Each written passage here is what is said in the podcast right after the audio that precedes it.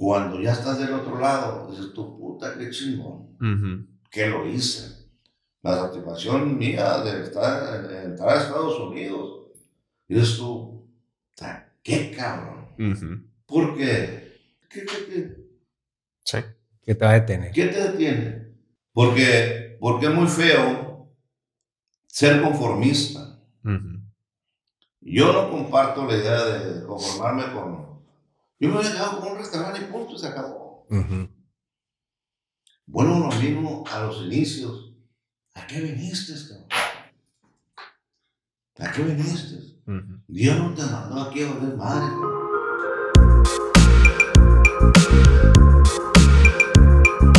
Buenos días, bienvenidos al episodio 72 de Enfoque 1111. Él es Alex. Él es Rungo. Y con nosotros hoy está Don Diego Cota. Bueno, él es fundador de la cadena de restaurantes Los Arbolitos, concepto de restaurantes de mariscos que cuenta ya con más de 20 establecimientos y más de 1.500 empleados a nivel nacional. De hecho, está con presencia en el extranjero. Es la única cadena de mariscos mexicana en los Estados Unidos. Los Arbolitos, en este mes de marzo, cumplen 35 años ya de estar en el mercado. Además, don Diego es autor de su propio libro, Pedaleando al éxito. La gente que lo conoce lo describen como una persona auténtica, con un gran don de gente, un empresario muy trabajador y resiliente y un hombre que nació con un compromiso de ayudar. Bueno, pues estamos muy contentos de que estés aquí hoy con nosotros. Muchas gracias por la invitación. A sus órdenes, estoy listo, viejo. excelente, excelente. Yo creo que hoy nos espera una gran entrevista. Estamos bien emocionados por tenerte aquí con nosotros, don Diego. Y pues muchísimas gracias otra vez por, por estar aquí con nosotros. Batallamos, pero aquí estamos. Excelente. Mire, me gustaría empezar por el hecho de que sabemos que usted, pues mira, se llama Los Arbolitos de los de Cajeme y conocemos a los arbolitos, pero sabemos que usted es de los mochis. ¿Qué nos pudiera platicar de, pues, de esa etapa de su infancia? Uh, se vale llorar, ¿no? se vale todo. no, lo que pasa es que pues, yo nací orgullosamente mochiteco. Ok. Eh, nací el 63. Eh, mi infancia soy el segundo de siete hermanos. Órale.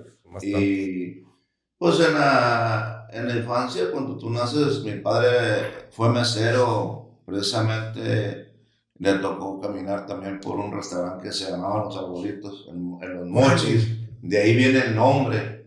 Estaba con la Carranza y Leiva Ah, pues eh, A mí me tocó trabajar también de niño. Ahí yo iba a, lavar losa, a trapear, a lavar baños y, y este, iba encabronado porque no, me gustaba, este, no me gustaba que iba a huevos si tú quieres. Pero pues ya con el tiempo me di cuenta de que mm, los padres de uno lo hacen con la con la finalidad de que agarres, un, que agarres una responsabilidad y, y te llevan a, a, por el, o te tratan de llevarte por el camino del bien. Que uno de niño no, no, no lo mira, pues se vale madre, porque lo que quieres es jugar y, y andar de cabrón, pero, pero a esa edad, pues yo a mí me tocó trabajar de los cinco años. Órale. Entonces, lo, lo, digo en el libro porque, porque son las vivencias que yo tuve y no me da vergüenza porque, este, al contrario, me siento orgulloso de, de compartir a la gente que, que no sabe, porque muchas veces dicen, ah, que toda madre se la pasa el Señor y eso. No saben lo que hay atrás, no saben lo que lo que se sufre cuando se tiene hambre, cuando se tiene una necesidad. Entonces, a mí me tocó eso y, y ahora pues eh, doy gracias a Dios y, a mis padres, en paz descansen, porque dices tú, ya ellos te inculcan algo y tú lo, en su momento lo reniegas. sí, a mí algo de lo que está platicando me, me, me llega mucho porque siento que cuando nosotros nos podemos a pensar, no, pues que viene de unos inicios muy humildes. Ok, cada quien en su cabeza tiene un mundo, ¿no? Entonces, no todos ven lo que usted realmente vivió. O sea, si nos pudiera nada más como que meter en ese mundito a, nosotros y pues a la audiencia que nos está escuchando, eh, ¿qué es un inicio humilde como el que vivió? O sea, ir, ir, a trabajar, pero ¿qué se vivía día a día? ¿Qué era, ¿Cuáles eran esas dificultades que usted pasó? A mí me tocó, mis hermanos, dormir, por ejemplo, cinco cabrones todos juntos ahí. En el mismo en cuarto. un solo colchón y con el colchón lleno de hoyos y sin tierra, o sea, sin piso, sin abanico, eh, este, en un, una casa de madera donde el frío, eh, la neblina te goteaba la cabeza y si te tapabas eh, con una sola cobija, todos. Imagínate los olores adentro y, y, tenerte que aguantar y decir, puta madre, pues si saco, si me destapo, te chinga la, la, la, gotera donde, donde la neblina te está goteando por la lámina galvanizada. Pero bueno, son, son pasajes de la vida que, que solamente Dios sabe por qué hace las cosas. Entonces, ya uno, dices tú, no reniego, al contrario, me siento orgulloso de haber nacido. Entonces, y más en una, una humilde así, que eso me tocó vivir a mí. ¿Considera usted, don Diego, digo, ahorita es muy temprano la entrevista, pero ¿considera usted que parte de eso que le tocó vivir lo, hizo tener el éxito que tiene ahorita? Pues yo creo que cuando el ser humano nace con hambre, buscas, como los perros, digo yo, buscar el hueso y eso te hace salir a la calle porque eh, yo veo ahora los milenios, digo yo, la juventud, nacieron muy huevones, cara. O sea, como que están muy conformes, quieren estar en su casa ganando el dinero que quieren que les caiga el cheque ahí adentro. Entonces, eh, yo respeto a cada quien, pues, pero se me hace una injusticia no salir, porque todos los seres humanos venimos a algo, Venimos a, Fuiste elegido para empezar. Fuiste elegido en, en, millones de, espermas. Dices tú, fuiste tú, por algo te trajeron aquí, cara. Por algo fuiste elegido decir, yo vengo a servir, yo vengo a algo. No vengo a valer madre, pues. Entonces, si tú dices, bueno, pues, si yo fui elegido y le doy gracias a Dios, bueno, pues hay que buscar por dónde eh, el camino.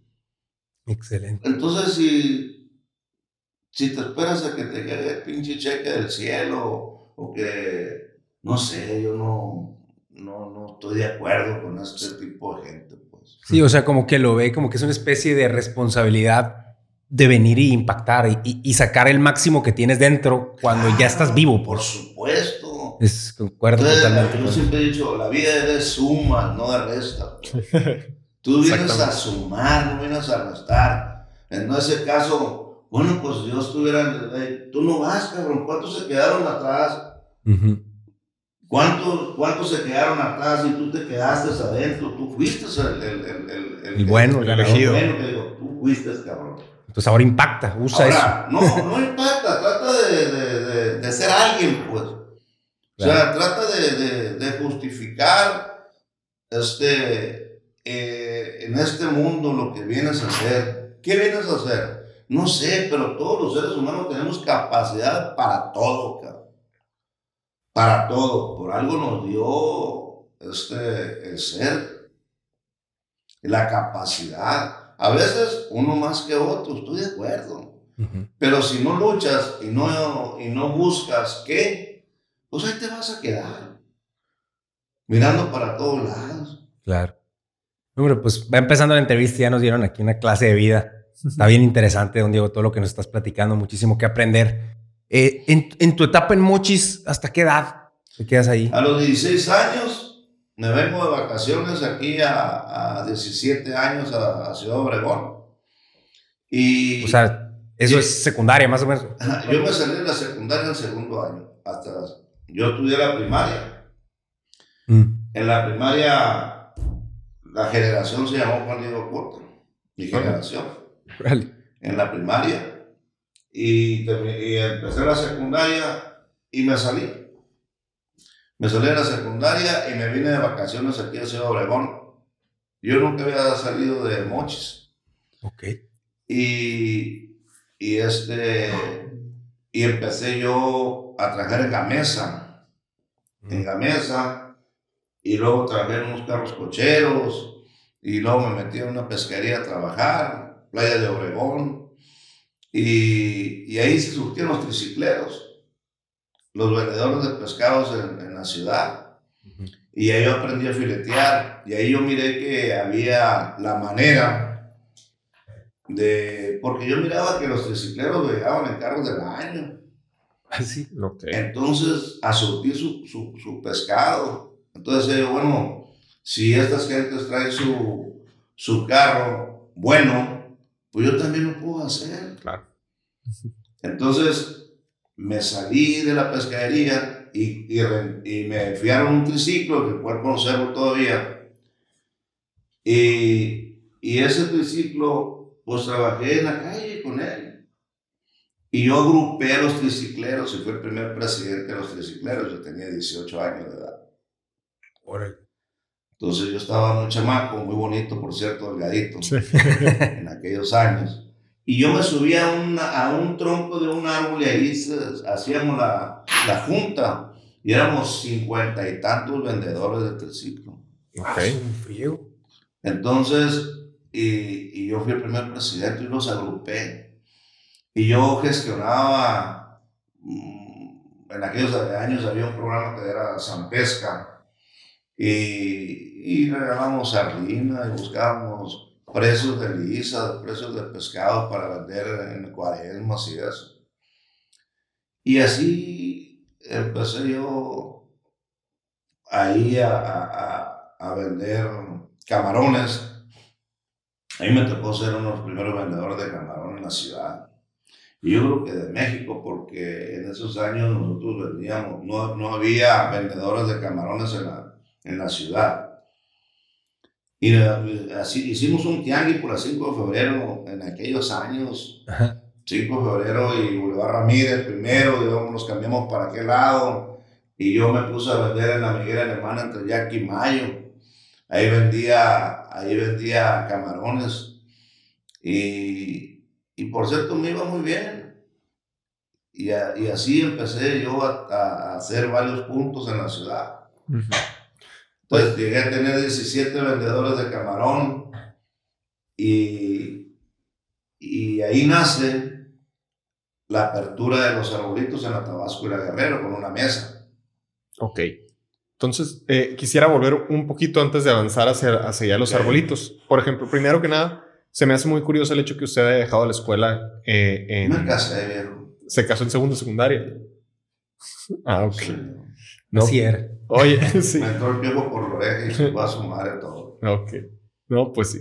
Oye, ¿y qué tan importante cree usted para, para los demás eh, que es el, el desarrollo académico para, para el futuro del desarrollo económico? Yo siempre lo he dicho, yo siempre lo he dicho que yo mis hijos yo, eh, estudien, pero- porque es parte fundamental de la vida. Entonces, las letras son importantes. Aunque a mí no me tocó estudiar y, y la gente dice, qué bueno que no estudiaste, cabrón, imagínate si hubieras estudiado. lo que quisieras". Que fuera de ti. Entonces, pero no, yo sí, yo sí invito, a mí me ha tocado dar pláticas en las universidades, en las secundarias, en las prepas, he dado pláticas a maestrías, a doctorados. Entonces, y, y la verdad que sí, sí, sí estoy a favor de, la- de la educación. Aunque mucha gente dice que la educación no te sirve cuando eh, te- tienes un caso de éxito. Sí, pero ¿cómo vas a saber tú que vas a tener éxito si no tienes un, un respaldo, un papel o un título con que va a este, salir al frente? Exacto. Muy bien. Oye, y entonces avanzando un poquito, entonces tú llegas a Obregón, como bien dices, de vacaciones, pero ¿cómo cambió la vacación allá algo permanente? Quedarte en Gamés. Lo que pasa es que yo cuando veo, cuando veo la industria, me impacta, digo yo, pues aquí hay futuro. Y cuando yo entro a pastas, porque yo estudié dos años de electricidad, y entro a pastas y me cambian aceites, y era el mismo sistema que yo usaba en la siderúrgica donde yo trabajaba. Y yo era supervisor de turno en una siderúrgica. Y, y el mismo sistema que yo trabajaba en Mochis, había ese mismo sistema que, que hay en la, en la mesa. Entonces ya sabía, me hicieron supervisor inmediatamente. Ok. Entonces yo, yo la primera raya hice la, me daban una, una despensa, la segunda raya, ahí tomé la decisión yo de, de ya no trabajar. Ok. Dije yo, no es lo que yo quiero, Ok. no es lo que yo quiero. Qué importante el darse, el, eh, qué importante el darse cuenta tan a tiempo de lo que uno dije quiere. yo, me voy a salir. Ujú. y me salgo de trabajar y me pongo a trabajar por mi cuenta, tocando puertas, haciendo instalaciones eléctricas, arreglando aparatos de cooler, planchas, refrigeradores y eso, porque yo quería salir adelante. Yo quería, mm, tenía mucha hambre, viejo, yo quería ser alguien en la vida. Entonces en la mesa dije, pues ahí voy a, ahí voy a seguir y voy a hacer uno más del montón. Y eso es lo que no quiero. Entonces, seguí buscándole. Me meto ya con el triciclo, me meto a la pesquería a trabajar, aprendo la fileteada y me voy a la calle. Y empiezo a ganar dinero. Entonces digo, por aquí es. Cuando me meto a la guateada, yo empiezo a guatear camarón del Paredón Colorado en compañía de Raite con unos amigos y que me, me hicieron el favor de llevarme a Raite. Entonces empecé a ver yo que era una pérdida de tiempo ir al mar y venir a vender aquí. Mm, todo el día. Entonces a ellos les compraba los que ellos traían y yo me quedaba a vender de las Órale. 7 de la mañana hasta las 9 de la noche. Ok.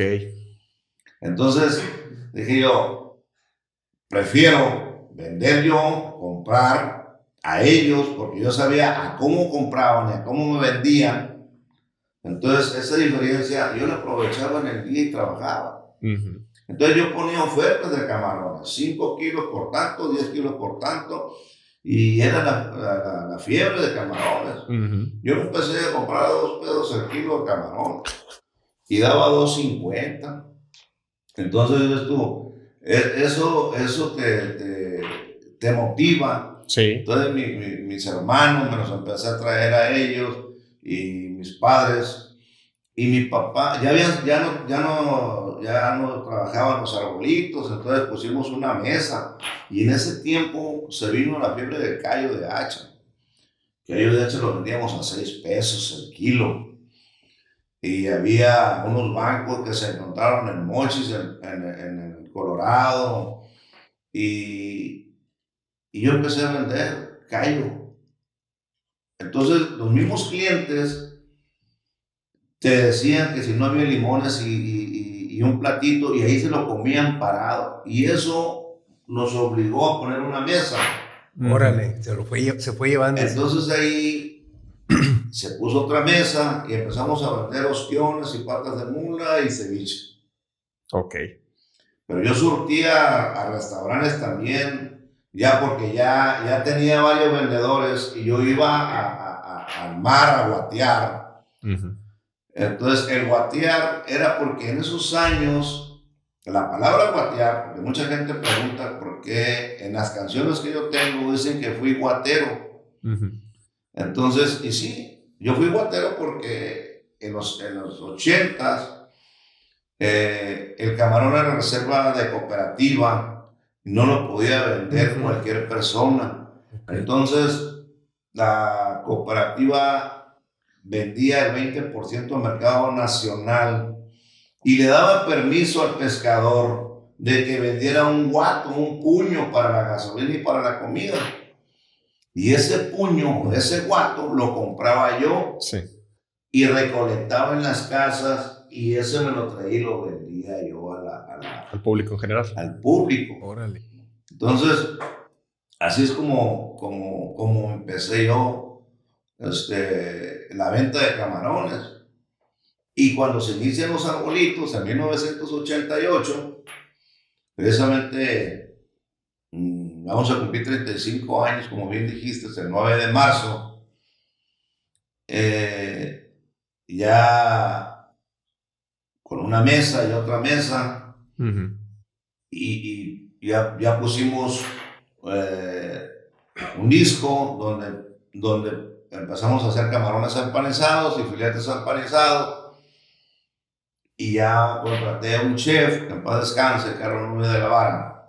Ok. Y así como inician los arbolitos. Qué ok, no, está increíble lo que nos acaba de platicar. De hecho, está tan interesante y, y, tan desconocido para nosotros ese mundo que ahí le tengo algunas preguntillas de lo que nos acaba de decir. uno, uno, ¿por qué si estaba? Bueno, entiendo que por su ambición y, el querer más de la vida se sale de, pues, de Gamesa, no le gustó, no era lo suyo se sale y le busca por su lado y empieza en las casas, ¿no? A tratar de arreglar, a, tratar de hacerse su, su mundo, su vida, de hacer su, camino, ¿no? Pero ¿cómo pasó de eso?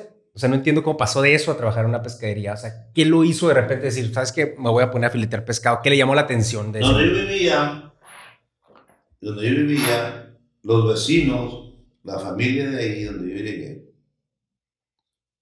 tenían una pesquería que es la playa de Obregón. Ah, ok. Entonces ellos me ofrecieron trabajo a mí y yo empiezo a, a barrer y a trapear a, a, y a poner el hielo y a limpiar los vidrios y ya me involucran a, enseñarme a, filetear. Ok. Así es como entro a la pescadería y al mundo de los mariscos. Sí, usted no sabía antes de eso nada de los mariscos. No, señor, más que comer camarones, acaba allá, allá en los arbolitos, en moches. Ok.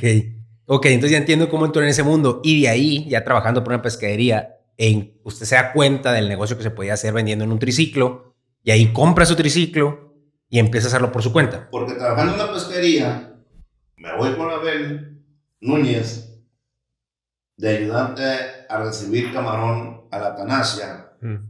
Y yo me encuentro a un amigo que trabajaba en Acero del Fuerte conmigo y andaba de pescador. Ok. Y me dice, yo, cabrón, ¿qué andas haciendo? Lo mismo que tú. Entonces, yo veo la necesidad de, del pescador sediento, asoleado, después de una larga jornada. Entonces, otro día, llevo yo dos cajas de refrescos. Ok. Mm. Llevo dos cajas de refrescos y las meto al hielo de buche.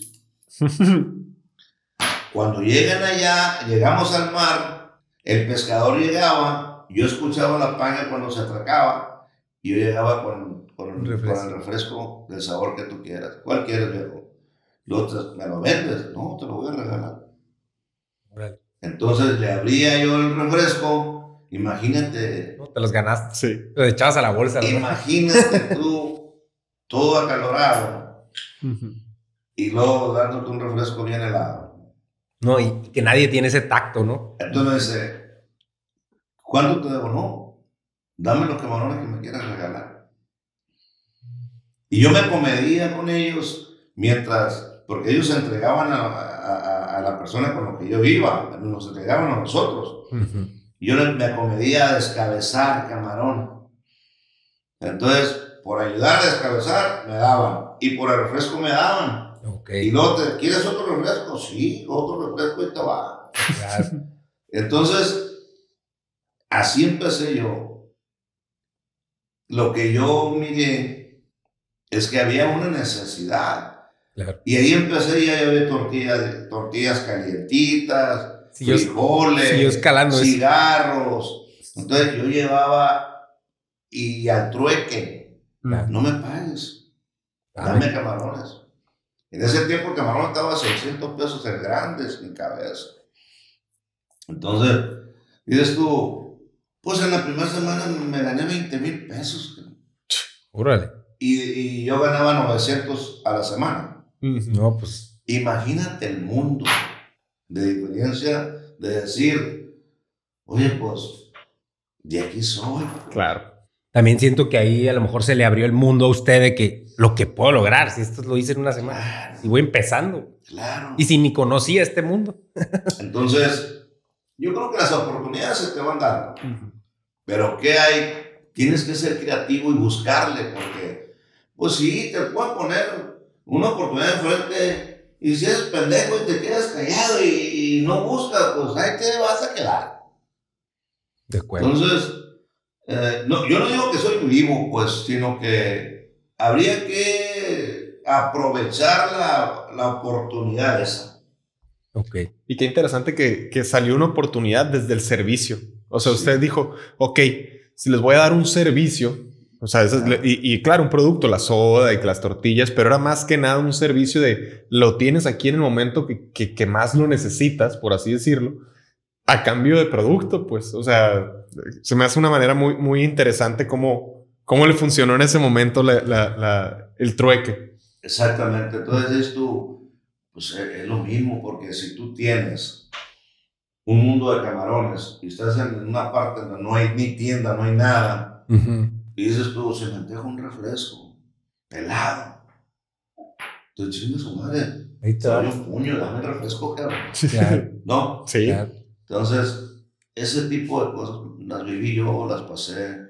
Qué interesante está todo esto. Mm. Qué interesante. Hay otra, otra pregunta de los que desconocemos totalmente del tema, pero ¿cómo es ir al paredón por camarón? O sea, ¿qué- ¿cómo es la travesía? ¿Qué, es, qué, Mira, qué se vive? A mí me tocó en aquellos años que nos metíamos al mar, al fango, con el dinero en la mano.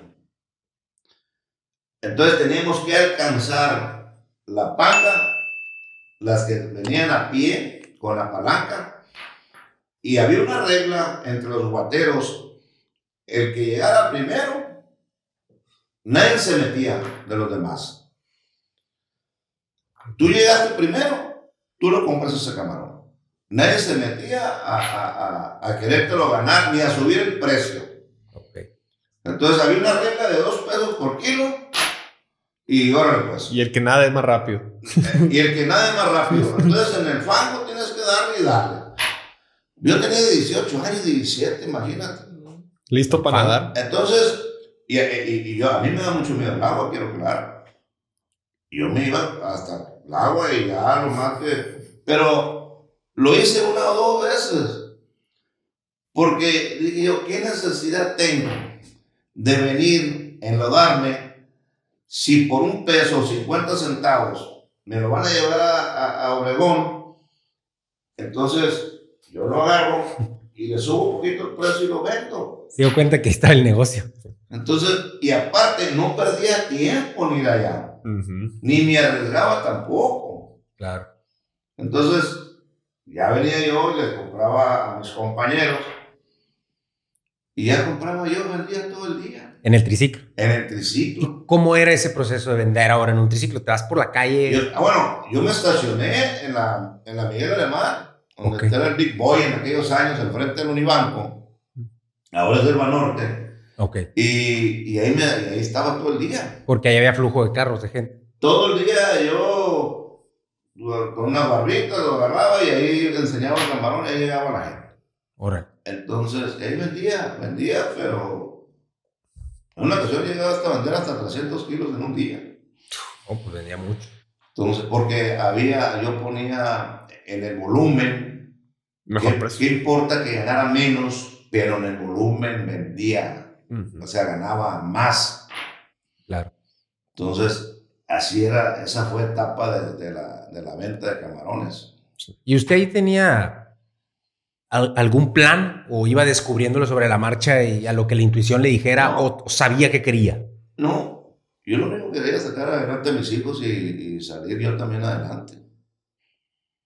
Excelente. Entonces, está, se me hace muy, muy padre la historia de cómo inició, como cuánto tiempo estuvo vendiendo en ese triciclo? Fíjate que fue poco el tiempo porque eh, en el triciclo creo que me metí como unos seis meses y luego me puse a vender camarones y, y yo cuando vendía camarones mi ilusión era llegar a tener venta de camarones a gran escala, Ujú.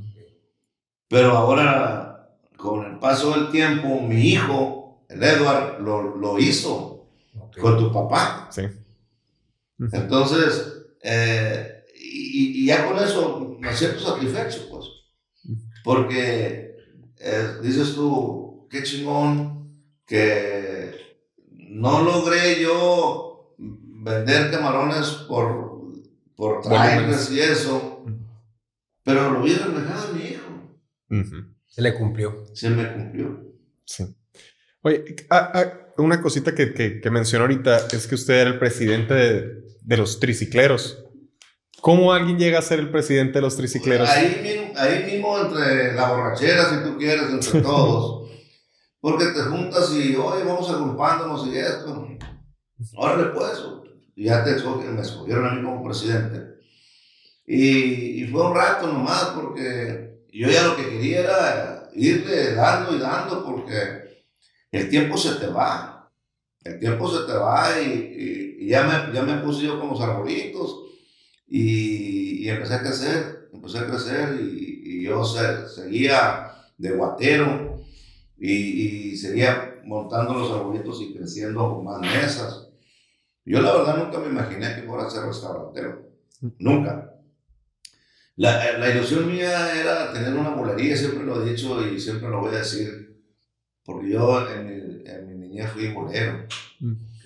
Entonces, eh, yo en los ratos libres, eh, para no estar en la casa, me iba a la central camionera y le ayudaba al, al bolero y para ganarme una brillecita y aparte, pues, eh, eso de estar encerrado en la casa no es negocio. no. Entonces, e- ese era mi sueño, tener una bolería y pues, no, no, no, no se logró, pero Se logró otra cosa. otras cosas. Sí. Oye, ¿y por, por qué empezaron ahí en la, en la Tabasco y Guerrero? porque era uno de los puntos que teníamos. Yo tenía en la Tabasco Guerrero, en la Miguel Alemán, teníamos eh, en la París, teníamos en la Boulevard Ramírez, teníamos algunos puntos Ok. de venta de camarón, pero en la Tabasco y la Guerrero estaba el baldío ese. Entonces, en paz descanse el doctor iba, iba y le tocaba la puerta del consultorio. Este, y yo llegaba en el triciclo y me decía, no muchacho, me decía, yo voy a construir ahí. Y, y la gente me decía, hasta que iba acá y lo enfadé yo, pero, no, me dijo, qué terco eres, me Sí. ¿qué no te he dicho que no voy a rentar ahí? Le digo, pues, yo vengo a ver si lo convenzo. Sí. Esa fue su respuesta. Muy buena respuesta. Eh, me dijo, está bueno, dijo, te voy a rentar. ¿Cuánto me quieres pagar? Usted diga, te voy a rentar en 200 pesos la esquina. Está bueno. Y así, así quedó. El doctor Sánchez Díaz, un tipazo el viejo en paz descanse. Y le renté y ya hicimos los baños y una mesa y así como te digo, fuimos creciendo Poquito a poquito. poco a poco. Y ahí estamos todavía. No nos ha querido correr la señora ya Sí. nos corre. Estamos muy a gusto ahí. Sí. Eso Oye. fue en el 88, ¿verdad? El 88 empezamos en... Ujú. Oye, ¿y cómo, cómo empezaron a formalizar ya hacia un restaurante? Porque pues primero era una mesa y luego, ay, pues les vendo estas dos, tres cositas. Y luego... Acuérdate que mi padre, en paz descanse, era mesero de un restaurante y él tenía la experiencia y el conocimiento Ujú. del servicio. Por eso se dice que uno de los servicios, mejores servicios que hay, está en los arbolitos. Mm. Entonces la gente dice que si cómo logras mantener ese servicio, que a veces sí nos falla, como todos los seres humanos también nos equivocamos. Pero mi padre fue el que hizo la escuela esa de, de- de ese servicio. Sí. Entonces, y se ha permanecido, hemos tratado de mantener, porque lo más difícil de un negocio es lidiar con el personal.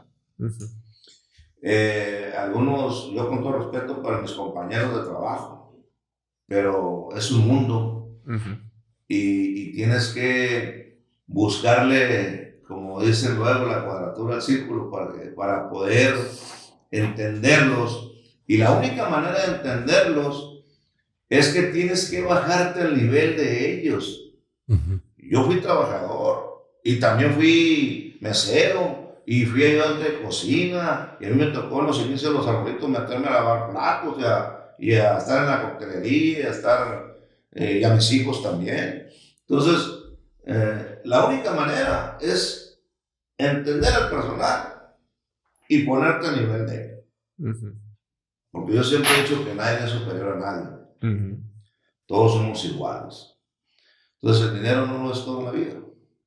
Bueno, son frases que yo ¿Sí? he dicho y pues, a, a, mi forma de pensar, a mi forma de, a, mi entender, pues. No, está excelente lo que nos está platicando sobre todo eso de, de, lo del personal. O sea, me queda clarísimo. Obviamente la mejor forma de saber cómo manejarlo de la mejor manera es entender cómo es operativamente, qué es el trabajo que tiene que hacer, pero de verdad vivirlo. Y si usted ya lo había vivido, su papá también, es como que una manera más sencilla de poderle dar dirección a eso, ¿no?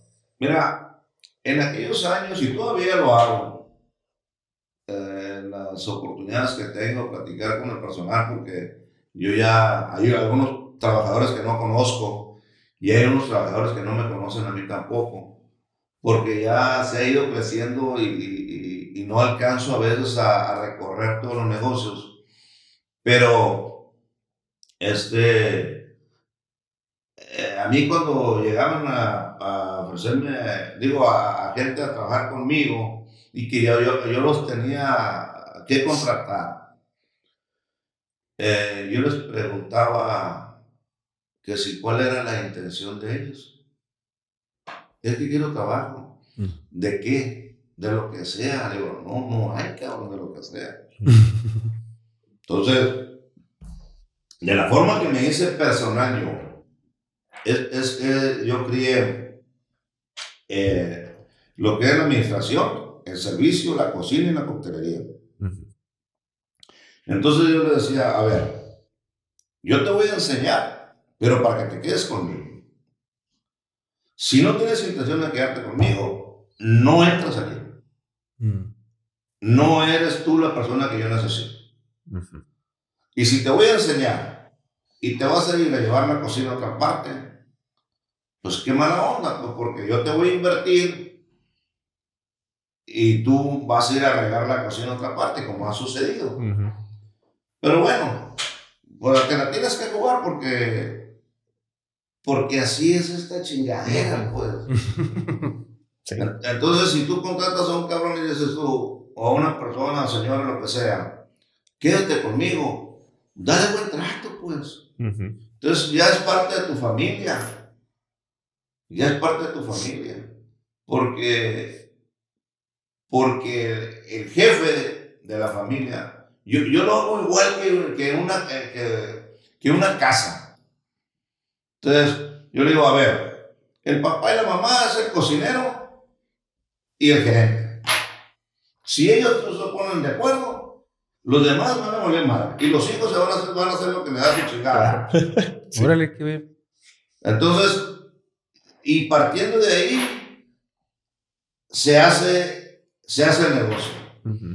Entonces, si tú agarras a, un trabajador y le inviertes y le das calor, le das cariño le pagas bien y lo apapachas de vez en cuando, porque tienes que, tienes que verle y decirle, oye, no dormiste bien o qué tienes, por qué andas así malhumorado, la chica. Todo eso tienes que hacer como patrón, porque te interesa, porque tú de eso vives, de él. Él no vive de ti, Tú vives de él. Esa es la mentalidad que yo tengo. Sí. No, qué buena manera de verlo. Entonces, ¿quién hace el negocio? Ellos. ¿Tú lo diriges? Sí. Yo digo, pero, pero yo cuando a un restaurante le digo, a ver, a ver, plebes, aquí está el negocio. Es de ustedes. El día que ustedes quieran partirle su madre, díganme a mí y yo me voy a retirar la chingada. Entonces, eso es entregarles el negocio y la confianza. Y ellos lo hacen. Cuídenlo. De ahí viven, cabrón. Y de ahí vivo yo también. Si ustedes no lo cuidan, pues vamos a hablar madre de ustedes y yo. Todos, parejo. Así, así clarito hay que decirle a la gente. Sí, sí, sí. Y no andar con hipocresía, ni con rodeo, ni la chingada. No, y me imagino que Lo que es. le, le- le ha funcionado y toda la experiencia que nos está compartiendo aquí don Diego, pues a través de todos los restaurantes que tiene ahorita y de todos los empleados que tiene a nivel nacional y ahora inter- o sea, a nivel internacional también fuera del país. Este, híjole, pues está bien interesante. Pero aquí yo quisiera eh, regresar un poquito a la parte en la que inició los arbolitos la primera vez. Nomás es una pregunta y es relacionada a cómo empezó un menú si usted no, pues no sabía de eso, o sea, no, no era restaurantero. ¿Cómo inició Te eso? vuelvo a repetir, mi papá Ah, ya traía la noción. Ajá. Yo también traía noción. Contraté un cocinero, Carlos Ok. Nubes de la Vara. Ya lo conocía él. Yo lo conocía porque él trabajaba en la palapa y yo surtía en la palapa. Ah, ok. Entonces, cuando él se sale de trabajar y se va a Ocodepe, entonces me dice una persona, ya no está el negro ahí, está en Ocodepe. Y yo le hablo y le digo, él me había prometido, el día que tú quieras y pones un restaurante, yo me voy a trabajar contigo, me dijo. Me gusta tu estilo, cabrón. Entonces, yo me, me, me- le hablo, en aquellos años no había celulares ni nada, y de la caseta le hablan, oye, sí, que le hablan a las 2 de la tarde, oye, fíjate que puse un marisquito, ay, me voy, ay, voy. Otro día llegó. Hicimos el menú a mano, él lo hizo, a mano, Un cuaderno así. en una hoja de cuaderno y la mandó en mi carro. Ándale. Campechana, tostadas de ceviche, cócteles, camarón empanizado y filete empanizado. Y para de contar. Ese era el menú. Y teníamos 5 metros de la Pepsi. Así empezamos. Qué fregón. Qué, qué fregón como, como inició lo que es ahorita los arbolitos. ¿En Y, qué? y te- perdón, y teníamos una estufa de dos quemadores, ¿eh? Órale. En una mesa, una estufa de dos quemadores. Así empezamos. Cocíamos un kilo de camarones.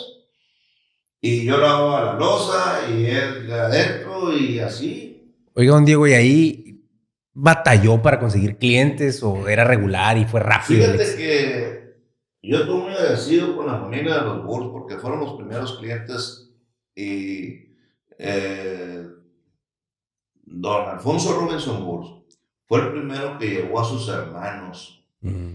y nosotros teníamos la piedrita así. Entonces, ellos empezaron a...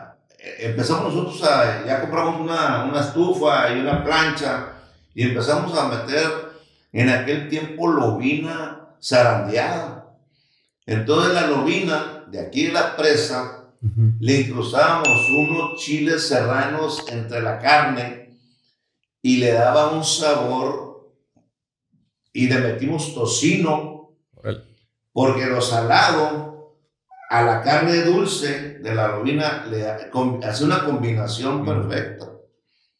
Entonces, eh, ese tipo de pescado, y a ellos les gustaba, y, y ya llevó a don Juan en paz descanse, a don Javier en paz descanse, a don Enrique en paz descanse, y ellos llevaron a su familia, y Sí. eso empezó, y se empezó a correr, y tal, se empezó a, a A crecer popularizar. Ujú. a crecer los arbolitos y el servicio de mi padre en paz descanse, pues iba, iba creciendo el negocio. Excelente. Aquí u- una última pregunta así de esa, de esa Una. fase. Una, No de esa fase. de- Ah, uh, falta muchísimo.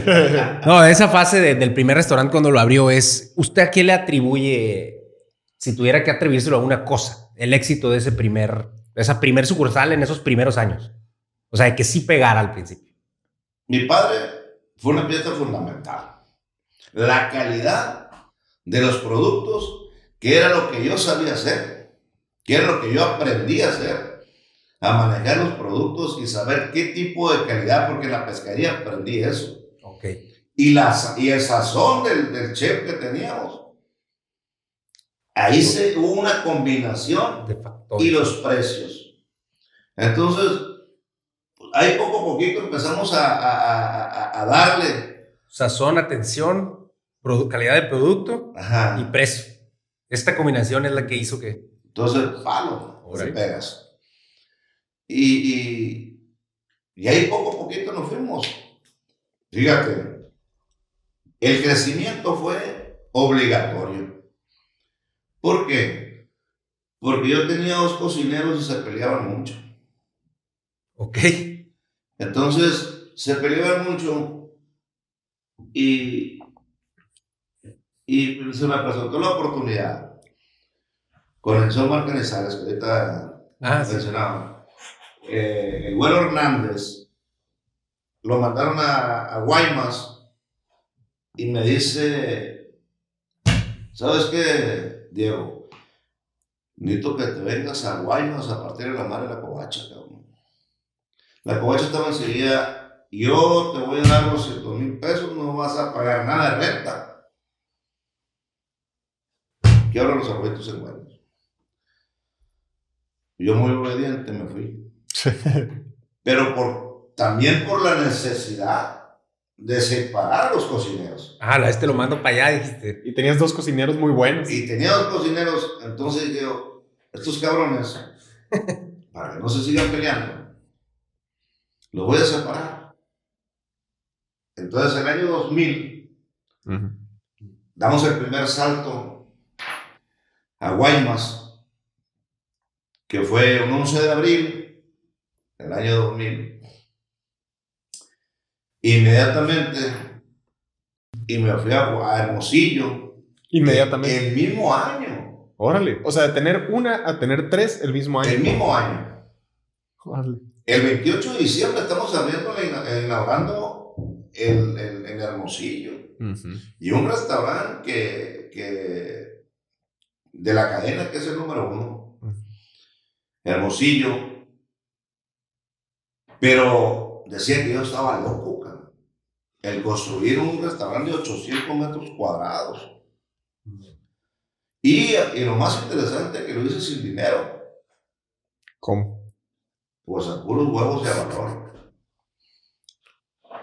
Lidiando con la cervecería, con, quitando prestado, buscando la forma de cómo sí. Entonces, eh, la cervecería me decía, no, cabrón, no te dar esa cantidad porque, porque no vas a vender esta cantidad. En ese tiempo estaba el mariachísimo, el Xochimilco, a todo lo que daba. Estaba, este, había dos tres restaurantes de marisco, estaba el Swanky, eh, de las Chabelas, estaba el Titos, muy pujantes.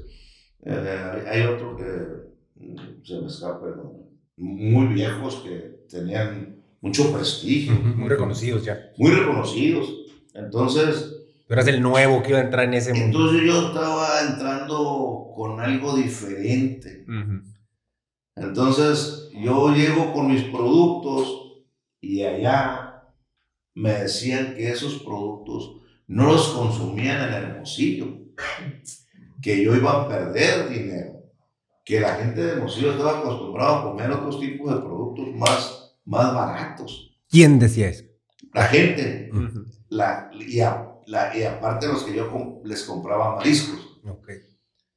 Entonces, ocurre a mí decirle, no, para eso vengo, A enseñar. a enseñar a producto. Entonces llego con la calidad y se hace el boom, y se hace lo que hasta ahorita es.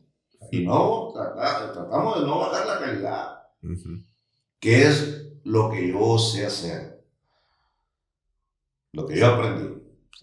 Oye, ¿y por qué crees que haya tomado tantos años? Eh, por ejemplo, pues empezaste en el 88 y en el 2000, o sea, tomó 12 años eh, que querer abrir el segundo y luego rapidito, o sea, ¿qué, qué es lo que, to- que te hizo tomar tanto Pues a lo tiempo? mejor fue inmadurez, a lo mejor fue consolidar la, la plantilla laboral, este, no sé, no te sé decir cuál fue, pero lo que sí te sé decir, que dimos el paso. Y ahora sí, como decía un amigo, a pasos agigantados nos fuimos, nos fuimos abriendo. Entonces, eh, de- yo, yo pienso que es mucha responsabilidad.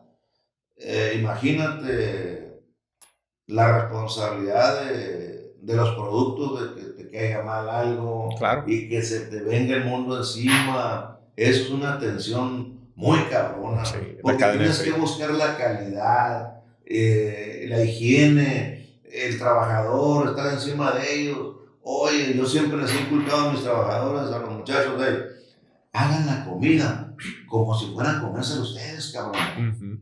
Cuídenla como si fueran a comerse ustedes. Pruébenla y hagan lo que esto. Yo siempre he sido partidario de cuando voy a meter un platillo, los primeros que van a, a- a probarlo son los mismos trabajadores. Porque tú no puedes ofrecer un platillo si no lo has probado. cabrón. ¿Cómo vas a ofrecer un platillo? Oye, ¿qué me recomiendas? Pues todo. todo, porque todos, todo me gusta. Ellos son los que escogen. El mesero es el vendedor, el mesero que dice, este Sí. no quiero, este sí quiero. Totalmente. Sí, ahí es de donde va a empujar lo, pues, lo, que, lo que a uno le gusta, lo que ya lo ha probado. Sí, siempre hemos hablado de, de- de- de eso en los vendedores y el conocer tu producto, pues es, es básico, ¿no? No, pues es todo. Ujú. Porque, como dicen, no, nadie se casa sin ver la novia. Exactamente. Está buena esa. Exactamente. Oye, eh, una otra pregunta que obviamente te, pues te, te viste, te topaste al, al momento de empezar a expandirte, es pues el hecho de cómo mantener la calidad en el menú o cómo controlar a la gente cuando no estás ahí día con día. ¿Cómo lo hicieron ustedes? Lo que pasa es que nosotros, bueno, lo, lo mismo, es lo único que ellos hacen. Yo soy el único que compro. Ujú. Ok. Entonces yo tengo una planta y de ahí distribuimos. Ok. Entonces, lo que se va a manejar fresco se maneja por avión a Monterrey, a México, Querétaro, Chihuahua, Mexicali. Todas esas partes se manejan por avión. Lo enhielado, los callos, los filetes, las jaivas y eso se va, se va por avión. Y los congelados, pues sí, vía terrestre o buscas cómo manejarlos. Y, y procurar siempre estar en, en- la vanguardia de, de los productos de calidad.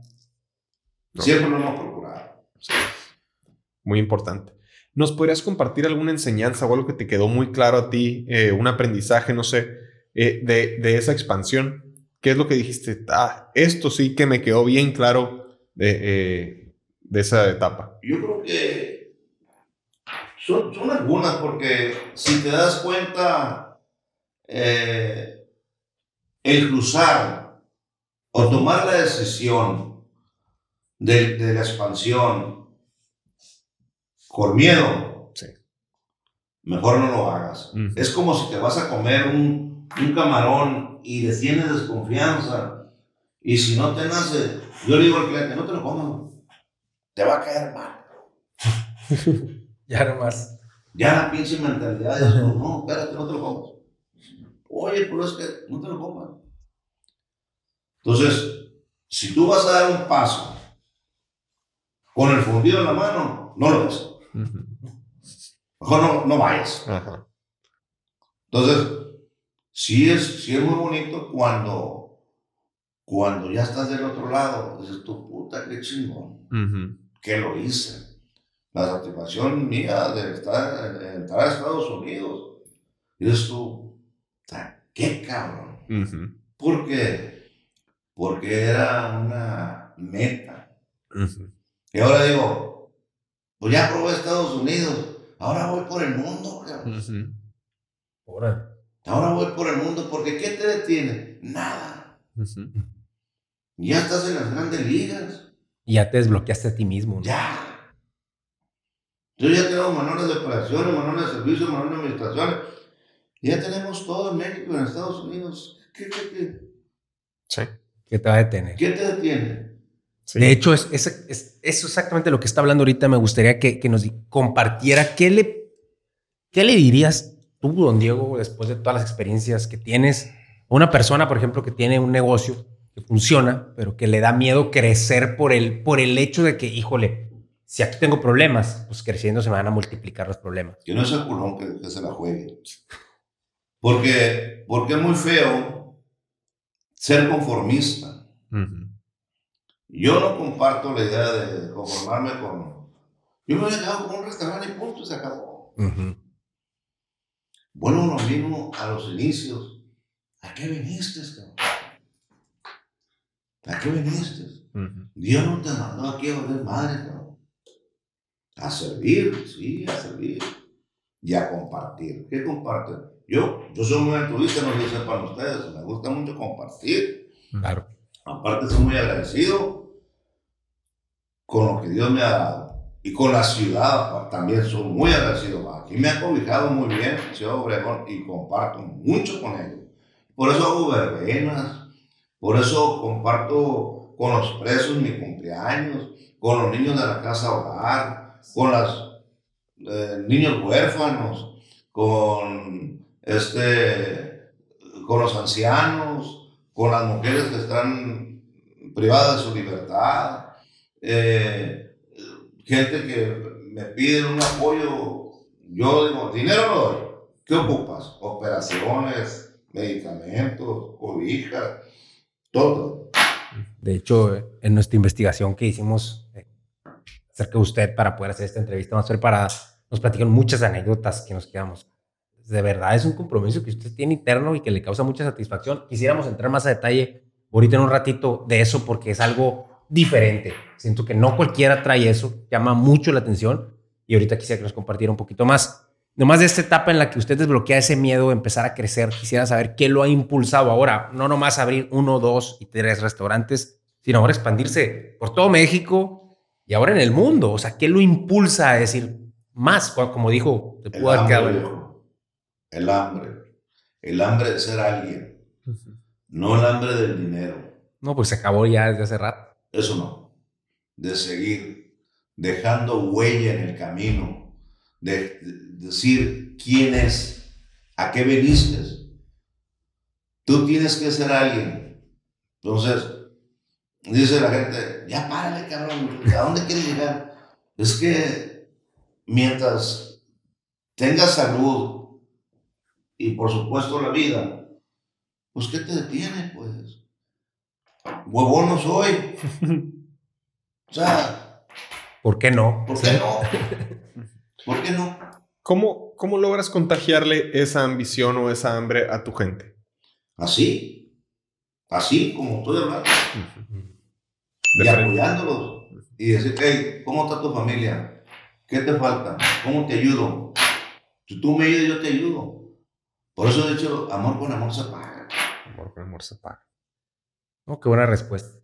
¿Qué, tan importante considera usted que es?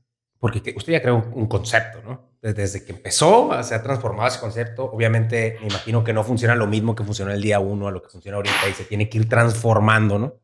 Pero ¿qué tan importante considera que es en esa transformación y en ese proceso de crear ese concepto que es el restaurante de mariscos, los arbolitos, el crear marca? O sea, el, el, el adjuntar el concepto a la marca lo considera. ¿Cómo, cómo ve usted? No, la marca, la marca la hace la gente, al cual agradezco, a los comensales que me dan la oportunidad de servirles. Tú, tú, te, debes, tú te debes a la gente. O sea, la marca me la hizo la gente. Y, y, y, como dueño de la marca, tienes que mantenerte. Acuérdate que lo difícil no es llegar, sino mantenerte. Entonces, mientras tú cuides la marca y estés al pendiente de ella, ahí tiene que estar, ahí tiene que estar. Ojalá que Dios me dé mucha licencia, muchos años de salud, pues para seguirla cuidando. Acuérdate que todo tiene su principio y su fin. ¿Cuántas torres no se han caído? Ojalá que, que llegara conmigo una empresa del mundo y que me diga, a ver, un lugar. vámonos. Hay que ser. Que sería lo más chingón Claro. que le pasara a los arbolitos. ¿no? Porque yo sí tengo capacidad, sí, pero hay corporativos Inmensos. mundiales, pues que se encargan de hacerlo. Sí, que, se que lo convierten en otra cosa. Claro. Entonces, yo no descartaría que alguien se fijara en mí y volteara a verme. ¿Y por qué no? El pastel ahí está. Tomar el pedazo. Está muy, muy interesante. Eh, quisiera entrar yo a la parte eh, que usted mencionaba de, de ese compromiso que usted tiene con la gente o que tiene usted tiene un compromiso personal hacia los demás. Eh, pues nos enteramos, por ejemplo, de una historia en la cual ustedes, usted con, con un grupo compartieron eh, camarón a algunas familias eh, que los que, pues, necesitadas. ¿Cómo? ¿De dónde nace esa idea o qué nos puedes La contar lluvia de de esto? camarones. La lluvia de camarón. Puta, qué chingona esa. esa. Esa la hice en coordinación con el STIR. Ujú. Eh, regalamos comida para dos mil personas. Dos mil personas. 2000 y el compromiso era era que tenía que ser gente que nunca había comido en un restaurante Órale. camarones Ujú. Ok, será como- camarones entonces yo me quité el chingazo y le dije al vestir tú reparto los boletos con el compromiso que si yo veo cabrones que tienen la mano no voy a sacar Mm. De acuerdo, de acuerdo. Porque tú sabes que en todas partes existe el amiguismo, el compadrazgo, el influyentismo. El ventajismo. Entonces, échame la mano, mira, yo te doy este boleto, tú te metes, me aplico. Sí. Y eso lo sabemos y no me espanta. Ujú. Así lo hicimos y, y nosotros en esos años junté yo 10 restaurantes y repartimos los camarones muy, muy, muy, muy chistoso porque yo pedí a las cooperativas regalado el camarón. Soy un ciego para pedir, me vale madre, no, no, no crea que me da vergüenza. Entonces, lo único que puede pasar es que me digan que no. Punto. Esa palabra ya está y yo voy y te pido. Si tú me dices, no te puedo dar, no pasa nada. Yo, yo eh, repartí media tonelada de cacho de camarones. Y, y este, y hubo grupos musicales, la marca cervecería nos dio refrescos, las mesas, carpas. Y fuimos con el sindicato de meseros para que los meseros aportaran su tiempo Ujú. y llegara la gente a, a comer a un buffet bien cabrón, donde tú escogías lo que tú querías y el mesero te invitaba a la mesa como si estuvieras En un restaurante. pagando y luego te llevaba el refresco y luego te, te decía, se le antoja otra cosita más, yo se la traigo.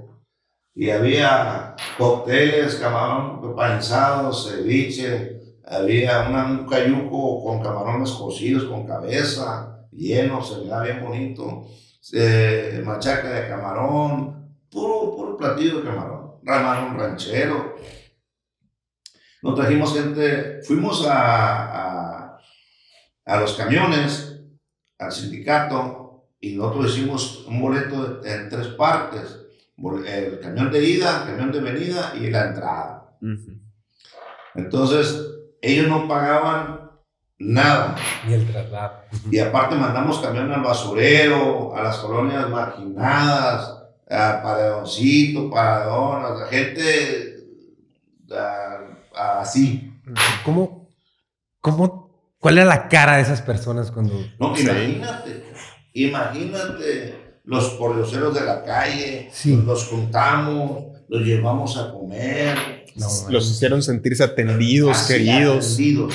Yo creo que ni se la podían creer, ¿no? No, no. Y, y este, y había instituciones que ellos se encargaban de repartir los platos, de regalar los, los tenedores, las servilletas y eso, eh, los bomberos, la Cruz Roja, o sea, eh, ese tipo de fiestas he hecho muchas, he hecho muchas a las colonias populares, ahora que fue la pandemia, no si supieron, este, repartí en toda la República Mexicana, yo compré 14 toneladas de, de pescado fresco, eh, ya que estaba cerrado todo el mundo, entonces yo saqué las estufas a las colonias. Entonces nosotros dábamos comida eh, a las colonias marginadas donde eh, había una brigada de gente donde, buenos días, ¿cuántas personas hay? Adultos y menores. Mis hijos regaban las pizzas y nosotros dábamos tacos de mariscos a las colonias. No, hombre. Entonces, eso lo hicimos en toda la República Mexicana. Bueno, están los arbolitos.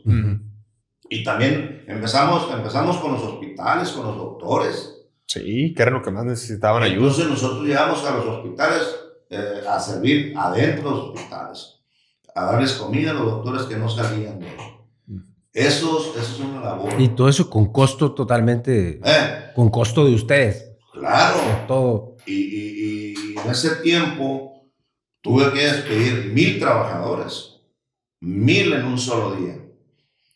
Porque yo los aguanté tres meses y para no correrlos y ya no, no aguantó, la, no se soportó. Claro. Entonces dimos ese paso.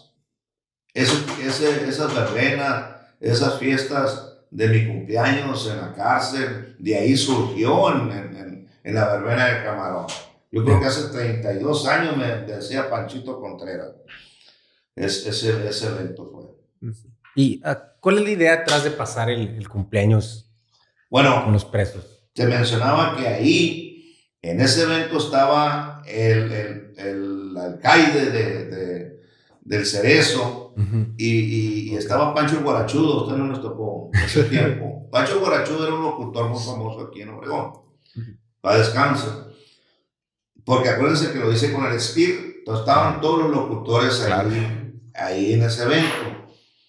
Entonces dice Pancho Guarachudo, oye Diego, me dijo, eh, primero me dice el profesor Pérez Escolani, que él era el director del centro de rehabilitación, había 580 presos, hace 29 años, 20 como, hace como 30 años, creo. Entonces, sí, hace como 30 años lo de lo, Es la misma fecha de la camaroniza con los cerezos. Es la misma fecha porque estando ahí me dice, oiga, me dijo, ¿cuándo le hacemos una fiesta a mis muchachitos? Mm. Le digo, discúlpeme, yo usted no lo conozco. Le decía, ¿qué, ¿qué muchachitos son? Sí. No, ah, no, una disculpa, dijo, es que ya es el Pacho Guaracho, él es el el director del, del, del Cerezo. Del Cerezo. Nosotros lo hicimos el 16 de septiembre, la camaroniza. Entonces dice, dame, le digo yo, pues un, dame unos dos meses y, y, armo, y armo para, ¿cuántos son? 500. Está bueno, le dije, voy a pedirle pollo a Ricardo Burs, le dije, en ese tiempo el contador era de la Canaca. Uh -huh. Tu papá también fue de la Canaco, creo. Ahí está involucrado en algunas cosas. Entonces, bueno, cuando me dice, vamos a ponerle fecha. Entonces dice Pancho Borracho, mira Diego, me dijo, el 13 de noviembre, Día de los Diego. Mi papá se llamaba Diego y nació el 13 de noviembre. El Día de los Diegos. Digo, yo, es mi cumpleaños, viejo, no la chingue. Sí. ¿Qué le haces, dijo? Vamos a hacer una cosa nos vamos a las 10 de la mañana, a las 2 de la tarde, hacemos el festejo, ahí con los presos, y de ahí, como dices tú, se nos ponemos a jugar los borrachitos, después de las 2. A Charlie. Y acepté yo. Ese día nos fuimos al penal y yo veo la cara de felicidad de los presos, donde llevamos música, este, pasteles y refrescos y la comida, pollo, un estofado. Y, y me dice, yo me hago, me hago una promesa y ahí delante de los presos le agarro el micrófono porque me hacen la entrevista. Y le digo yo, pues mientras Dios me dé licencia, aquí voy a estar todos los años en mi cumpleaños aquí con ustedes. Y así nace el Día del Preso. Así nace el Día del Interno. Y, y lo declaran a los años, lo declaran el Día del Preso, el 13 de noviembre. Entonces, yo año con año, tengo ahora con la pandemia no, no fui, a este tampoco, pero mando la comida, mando los, los refrescos y hago todo, su música. Ya la gente va sola. Ya se quedó ese. ese ya se quedó. exacto. Qué fregón, qué Sí. padre. Eh, implementó un, un día feriado ahí. Sí, bueno, es- un día importante. E igual imagínate lo que significa para ellos que pues la verdad No, pues están es todo. encerrados, están viviendo pues una etapa obviamente muy difícil. Imagínate, ya, ya, ya han salido muchos, los presos me dicen la pa a mí. Entonces, eh, ya han salido muchos y van a darme las gracias, van, eh, te saludan o, o si está ahí los que están muy poco tiempo. Yo he sacado muchos ahí internos a- y he pagado este, alguna Fianza. para que, una fianza para que salgan y han trabajado muchos conmigo y trabajan muchos conmigo. Entonces, los, los, los orientas para que se vengan por el camino del bien, pues. O sea, no, no todos los que están ahí son, son culpables. Entonces, eh, se me viene a la, mente una ocasión que hice eh, un evento en el Consejo Tutelar para Menores. Entonces me, me- me preguntaron a mí que si yo, ¿cómo miraba eh, esas, esas criaturas que estaban recluidas, privadas de su libertad, niños, adolescentes? Le digo, es una tristeza, pero que en realidad lo que deben de estar aquí son los papás. Mm. Entonces, por la orientación, quién sabe, cada quien, uno no debe juzgar a nadie, ¿no? Pero, pero dices tú, qué mala onda, pues. Sí. Pero bueno, lo mismo, es mundo, pues. Así es esta chingada, es el mundo. pues. Ahí, don Diego, me llama mucho la atención la. Pues. Lo que hay detrás de que usted quiera hacer todo eso, porque fácilmente usted en su posición y su situación puede haber ayudado un año y ya, o dos, o, o, o hacerse de la vista gorda y pasar por No, otro ladito, o sea, o no ir. Cuando lo ves, no lo frunzas. Tú, tú prometes una cosa, hay que cumplir. cabrón. pero ¿qué hay detrás de? O sea, La- la esa satisfacción. Claro, claro. Claro, hace poquito me preguntaban, ¿a usted por qué le gusta ayudar a, a- a- No es la misma, o sea, tú ayudas porque te nace, te gusta. Sea, tú, tú estás a gusto, pues. Y ahí, ¿qué le diría usted a una persona que está a lo mejor en una posición en la que puede ayudar, pero que por X o Y cosa mejor se queda como está? Sí le interesaría ayudar, pero no sabe cómo. O sea, Hay muchos que si ayudan, no salen a la luz pública. Hay muchos que ayudan, no, digas que yo, por ejemplo, a mí, oye Diego, ¿cómo te ayudo, cabrón?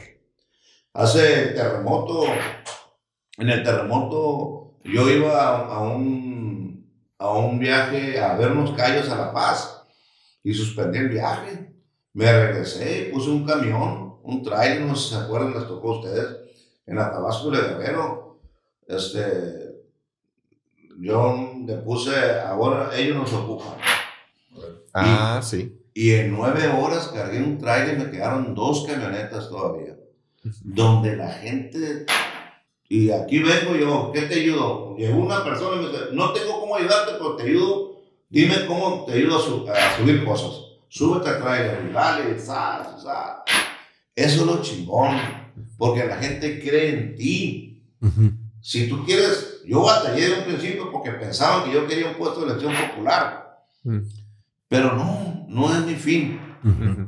Porque yo fui presidente de los restauranteros dos años consecutivos, el mejor presidente de la República Mexicana. Dos años. Ujú. Pero no es lo que yo quiero, cabrón. No.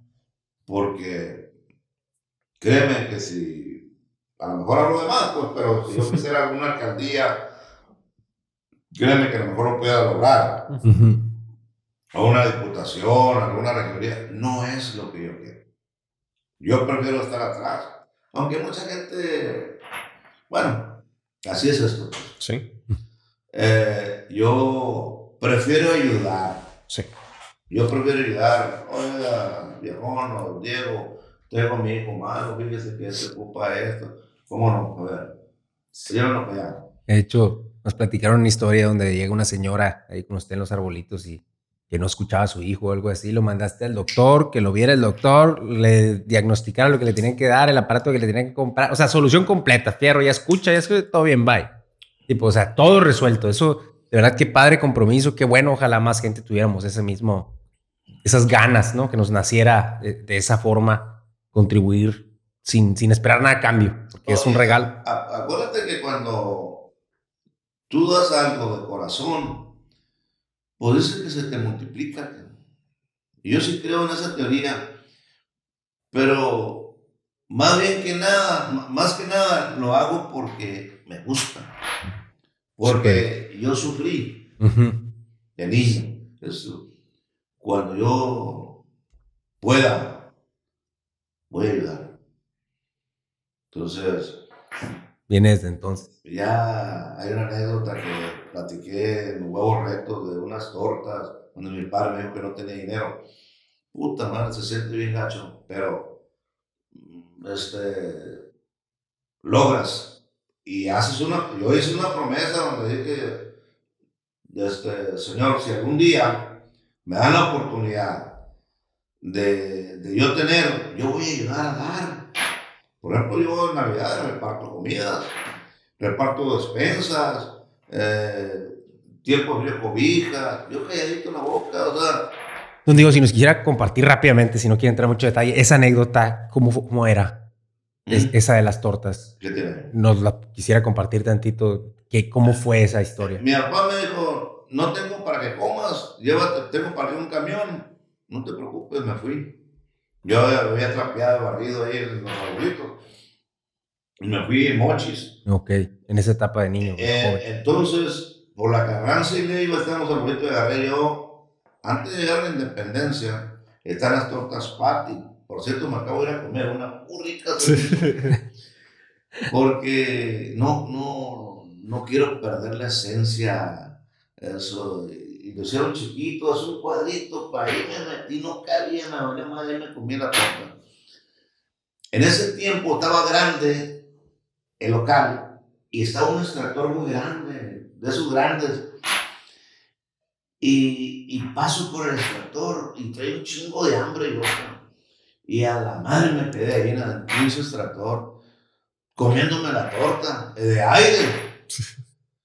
Entonces, no sé cuánto tiempo estuve y me fui. Y crucé el callejón y estaba una, una, una llave. Y ahí me agaché y me llené y se me fue el hambre, chingó a su madre. Entonces, pero en el lapso que yo estaba en el, en, en- en el extractor, dije, Señor, si algún día me da la oportunidad, yo voy a ayudar. Ya está. Excelente, qué buena historia. Qué buena historia. Ahora, ahorita, ahora que hubo la inundación ahí en, en, en, Empalme, Ujú. nosotros fuimos los primeros. Ah, supe, supe que fuimos los primeros en llegar con un chingo de comida. Sí, sí. Así nos metimos y, y entonces yo les hablé a todos los plebes, "Hey, A darle. vámonos a dar comida a la gente. Súper interesante. Aquí quisiera volver un poquito a una de las mayores satisfacciones que nos compartiste hace ratito, que era el haber, el estar en Estados Unidos, ¿no? Tengo entendido que es en Phoenix. Sí. En Phoenix, Estados Unidos. No me ha tocado ir todavía. Voy a visitarla ahí cuando pueda. Pero quisiera saber cuál fue el reto más grande de desbloquear ese primer establecimiento en Estados Unidos. Mira, a mí me, me, me invitaron unos, unos grandes amigos, cuales estoy muy agradecido. Eh, yo tengo sociedades y ellos me invitaron a ser socios míos y ellos pusieron todo y ellos me ayudaron a abrir el camino porque ellos tienen una cadena de taquerías en Estados Unidos que se llaman Torta- Tacos México. Y ellos están en Las Vegas, todo Nevada, California, Arizona. Entonces ellos me invitaron y me ayudaron cuando eh, se empezaron a desesperar ellos con el tema de que no avanzaba el negocio. Entonces les decía, espérenme un poquito, espérenme un poquito. Entonces empezaron a, meter ellos eh, y eso, y no se les tiró los abuelitos. No. Sí. Entonces yo hablé con ellos, le digo, bueno, buena onda, les puedo quitar el nombre, le dije, y seguimos así como ustedes quieren, no, no hay problema. O les compro su parte. Ellos me compraron, yo, yo les, les compré la parte, me la vendían. Y yo me quedé solo con la parte. O sea, todos todo, eh, los arbolitos son míos, Ujú, de Estados Unidos. Muy bien. Entonces, pues una satisfacción porque, pues qué chingón, este, qué orgullo de ya estar en las grandes ligas. Y sí. Sí, Y, como y tiene algunas otras ubicaciones en mente. Tengo pedido muchas, mira, tengo pedido 10 restaurantes en Texas, tengo pedido España, tengo pedido todo Canadá, Nueva York, ahorita acabo de aplicar para Las Vegas, quiero meterme en Las Vegas, quiero abrir el segundo en Phoenix, o sea, sí, ahí voy. ¿Y ¿En qué basa eso? O sea, ahorita ya mencionó Ahorita muchísimas estoy plazas. En el proceso de meter personal con permisos de trabajo, con visas de trabajo para Estados Unidos. Pero el lugar, o sea, el decir, ah, me quiero poner en Las Vegas, es intuición suya. Eh, lo que pasa es que. ¿Por qué Las Vegas? Porque hay más gente todo el mundo. Ujú. Entonces tú, si ya estás aquí, la, la logística está cerquitas, eh, pero también la, la logística de poner otro restaurante en Phoenix, no tengo problema, pues. Y de ahí a a Las Vegas son cuatro horas. Entonces, ya, ya Ya, ya está viendo. te, te- te tienta la, la, la ambición de crecer otro peldaño más. Ujú. Pues qué padre, qué interesante que aparte hasta España quieren llegar y Canadá, ¿no? O sea, que está lejísimos. Pero bueno, qué padre. Una pregunta, ¿cuántas sucursales te gustaría ver o que estuvieran abiertas antes de partir de este mundo? Las que el Señor quiera. No hay un número en tu cabeza. No. Excelente. Las que Dios diga, hasta aquí el chorro. Vamos. excelente. Porque yo puedo decir 100, Ujú. pero. ¿Y si no? Ujú. Yo digo, la medida la tienen de arriba. Ajá. La medida la tienen de arriba porque tú puedes ambicionar y decir, quiero mil. Por supuesto que quiero llegar a- a- al número que tiene el Chipotle. Ándale. Ujú. El Chipotle tiene 5.900 y tantas unidades. Mm. Pero todo se puede. Sí. Ujú. ¿Qué tal si me agarra el monstruo ese y me dice, "Ey, vente para acá, cabrón? Vamos a, a repartirlo. Órale. ¿Cómo no? ¿Por qué no? cabrón? ¿Por qué no? ¿Por qué no? Está bien padre esa ¿Por qué frase. no? Todo, todo se puede. ¿Por qué no? Pues sabemos que eh, pues en la vida de pues, cualquier empresario, pues a la medida que siempre existe pues oportunidades y todo, pues también existe el riesgo. ¿no? ¿Cómo evalúas tú una oportunidad o cómo evalúas tú el riesgo ante una oportunidad? Los riesgos siempre van a existir. Siempre van a existir. Tuviste el riesgo de no nacer. Ajá. Naciste. Afortunadamente, aquí estamos. Ahora, en el traficar de la vida son muchos riesgos. Las tentaciones te las va poniendo el diablo en cada momento. ¿Y tú qué haces? Esquivarlas a más, lo que más puedas. En un pleito, eh, no sé. Te puedes, todo te puede pasar. Todo te puede pasar. Todo te puede pasar. Entonces, cuando el ser humano se pone en la mano de Dios, dices tú, yo menciono mucho a Dios, soy, soy católico, pues, pero Ujú. no soy, no soy muy, este, de ir mucho a la iglesia, eso. No, Pero sí de fe. pero sí, Y acuérdate que soy Juan Diego. Entonces, Sí, lo que tiene el nombre. entonces, estoy canonizado aparte.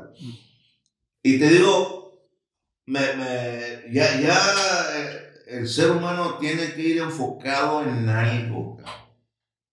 En algo. El ser humano tiene que ir enfocado en algo. Si a ti te gusta, no sé, los niños de la tecnología, hazlo bien, pues. Por eso cuando, cuando yo agarro recluto personal y le digo, a ver, te voy a meter a la coctelería 15 días. Si en esos 15 días no te late y no te gusta, te brinco a la cocina. Si no te gusta ahí, te brinco a la administración y te brinco al servicio. Cuando le des vuelta a las 4, tú escoge dónde. Así me hice del personal. Entonces había gente que me decía, no, patrón, aquí me gustó, está todo aquí, la chingada. Me gusta. Ah, bueno. Aquí te voy a enseñar, aquí te voy a meter dinero para que aprendas. No te me vayas a ir porque la cocina es muy celosa. Entonces, está bueno. Así me dice mucha gente. Y cuidándolos. ¿Y qué te falta? ¿Y cómo vas? Tu familia, tus hijos, y qué esto. Se me enfermó, no tengo para luz, ahí te va. Esto, ahí te va. Esto. ¿Por qué? Porque tú te debes a ellos. Tú te debes a ellos. Ellos son los que te hacen grandes. ¿Quién hace los amuletos? Ellos. Yo no. Yo no, yo estoy agradecido con ellos. Porque hacemos juntas y ya. Yo ya ahorita ya no alcanzo con todos. Ya tengo un gerente de división aquí, otro de, de- del Bajío, y, y- y- y ahí, y ahí, ahí voy repartiendo. Entonces, donde tengo que entrar, entro. Donde que hay que hacer algo, ahí voy. Entonces, las cosas así se van dando, poco a poquito. Exactamente. Quisiera entrar un poquito a, a- a lo que ya empezamos, pero el reto de la pandemia. ¿Cómo viven ustedes el reto de la pandemia y qué bueno y malo sacan de esa experiencia? Lo bueno, aquí estamos. Muchos se nos adelantaron en el camino, Sí. desgraciadamente, por muchas partes.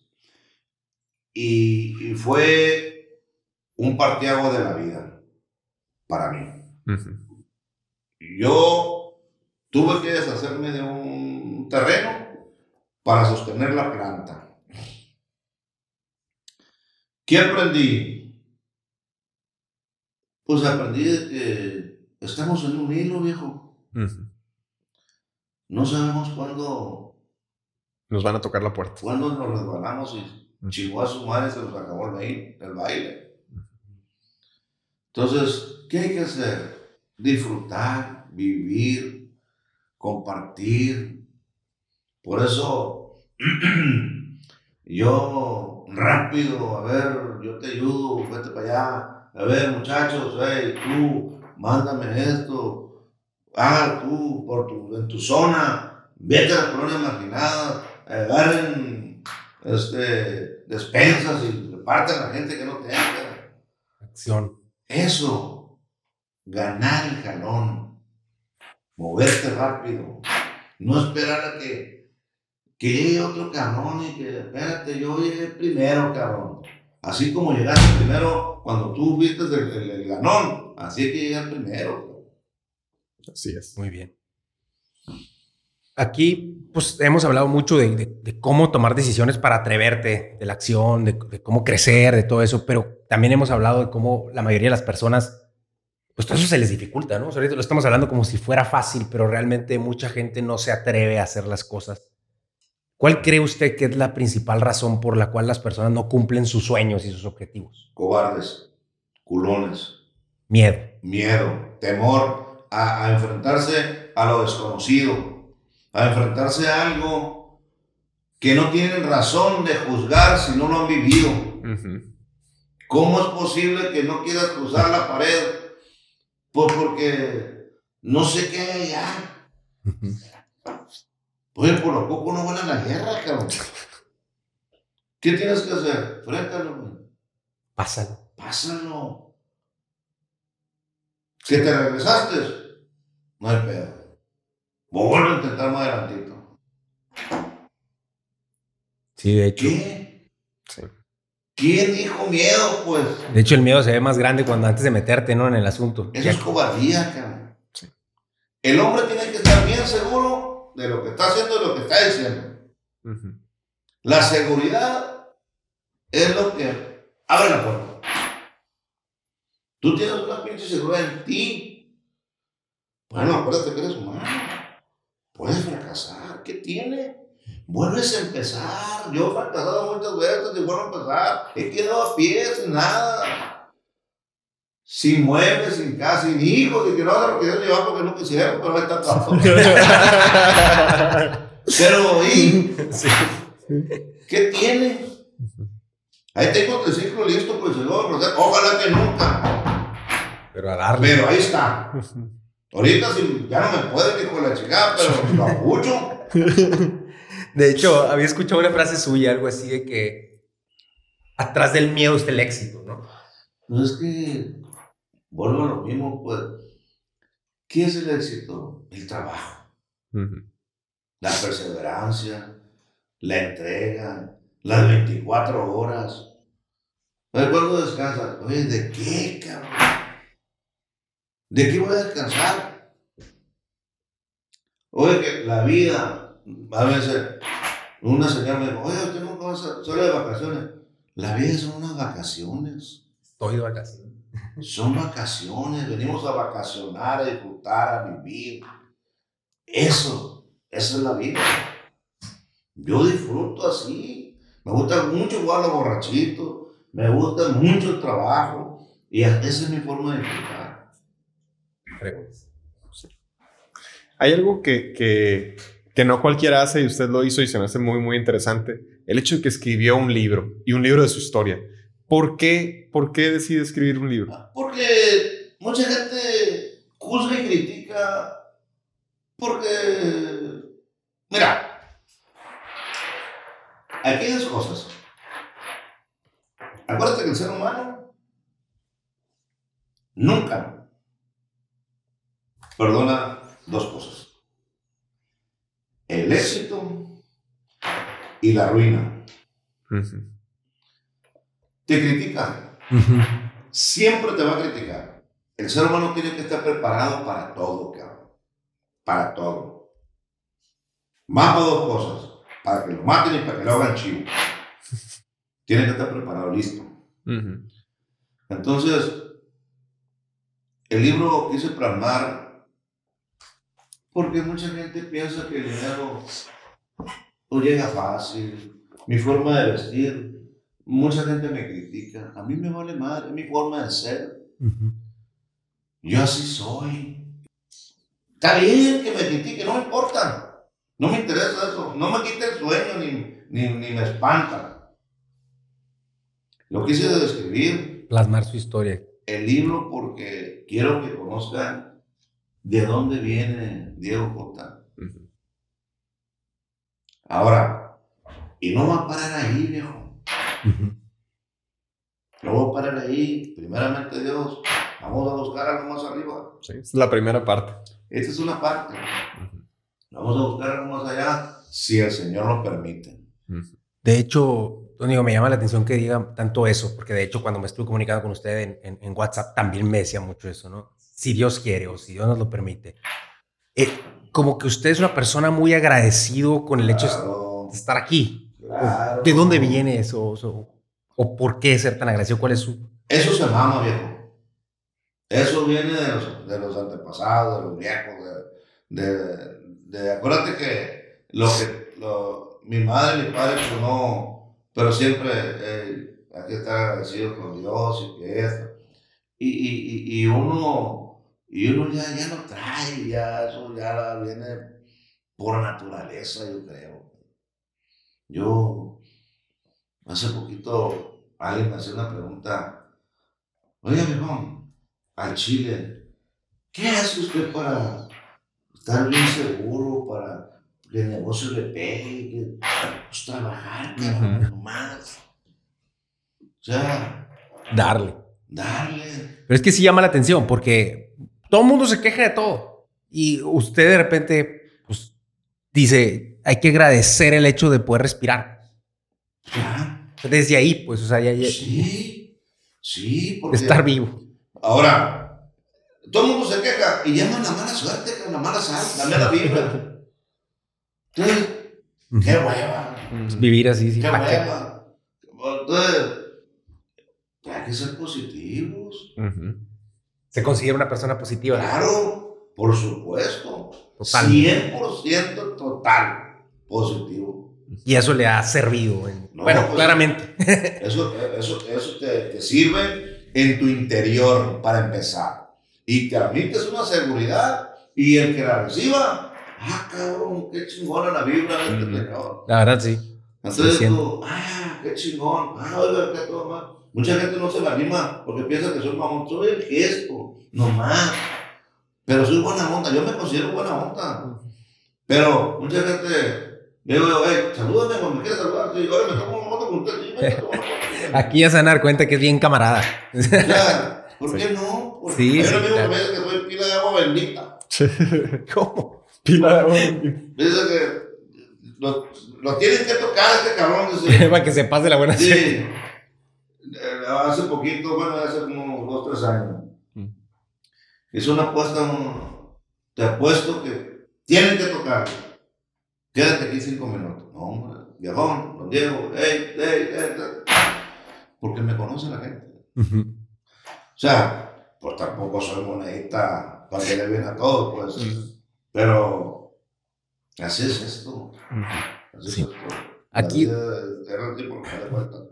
Exactamente. Otra pregunta que se me hace importante ver cómo la contesta usted es como persona, no tanto en el nivel negocio, pero para convertirse a través de toda su trayectoria, que obviamente nadie conoce mejor que usted, hasta donde está ahorita y lograr todo lo que usted ha logrado, ¿qué es lo más difícil que haya tenido que hacer o, o- sí, hacer? ¿Qué es lo más difícil que ha tenido que pasar para llegar a ser la persona que es? Lo más difícil, ya te dije hace rato que era mantenerse. Ujú. Tienes que pasar por la bachoco, güey, huevos. Ahí. Estacionarte un ratito, decir. Acuérdate que el dinero no lo es todo en la vida. Para empezar, no es de nadie. No es de nadie. ¿De nadie? ¿De quién hay dinero? Ujú.